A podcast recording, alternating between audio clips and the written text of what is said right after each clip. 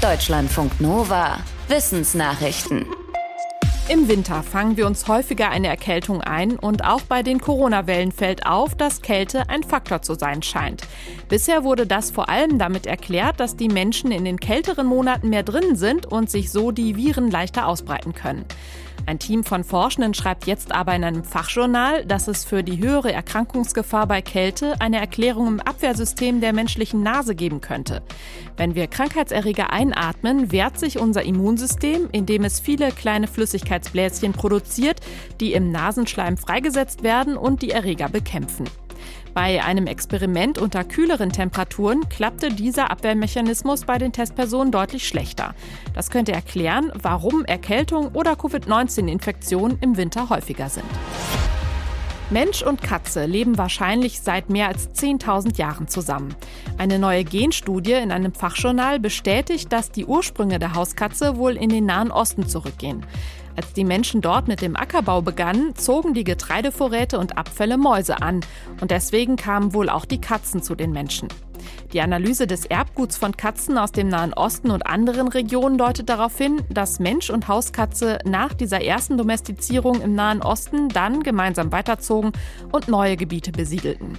Bei anderen Haustieren wie Pferd und Kuh geht die Forschung dagegen davon aus, dass sie von Menschen in unterschiedlichen Erdregionen mehrfach domestiziert, also gezähmt wurden.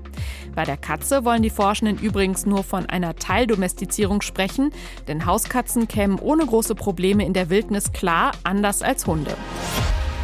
Vielleicht ist es kein Zufall, dass typische Schimpfwörter eher so klingen wie Fuck und weniger wie Liebling.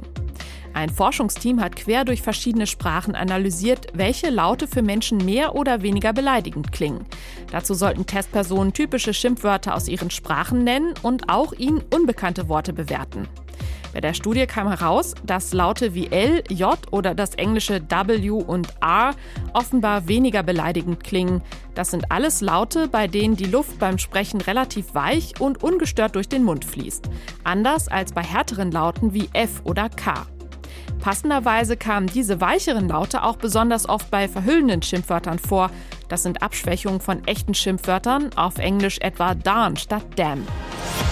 Boostern lassen mit dem Omikron-Impfstoff, ist das sinnvoll? Nicht unbedingt, sagen Forschende des Deutschen Primatenzentrums Göttingen und der Medizinischen Hochschule Hannover.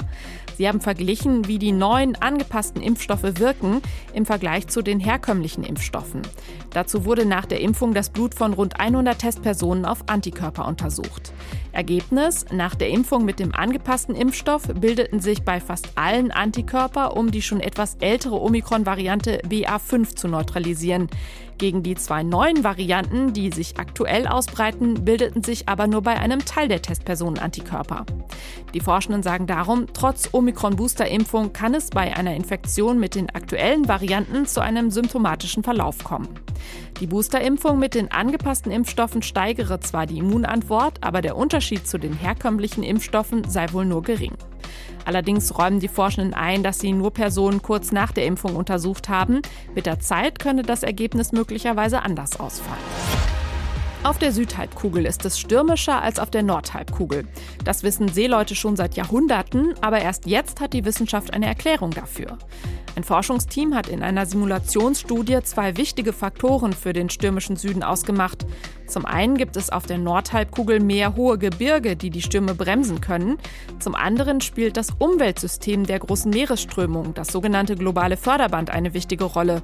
Auf der Südhalbkugel ist Wasser mit viel Energie an der Oberfläche unterwegs. Wenn die Forschenden die Gebirge und die Meeresströmung in ihren Computersimulationen ausschalteten, gab es die Sturmunterschiede nicht. In der echten Welt treten auf der Südhalbkugel 24 Prozent mehr Stürme auf als auf der Nordhalbkugel. In den letzten Jahrzehnten ist der Unterschied größer geworden. Die Forschenden führen das auf den Klimawandel zurück. Den letzten Rest aus der Ketchupflasche zu drücken, kann zu einer richtigen Sauerei werden.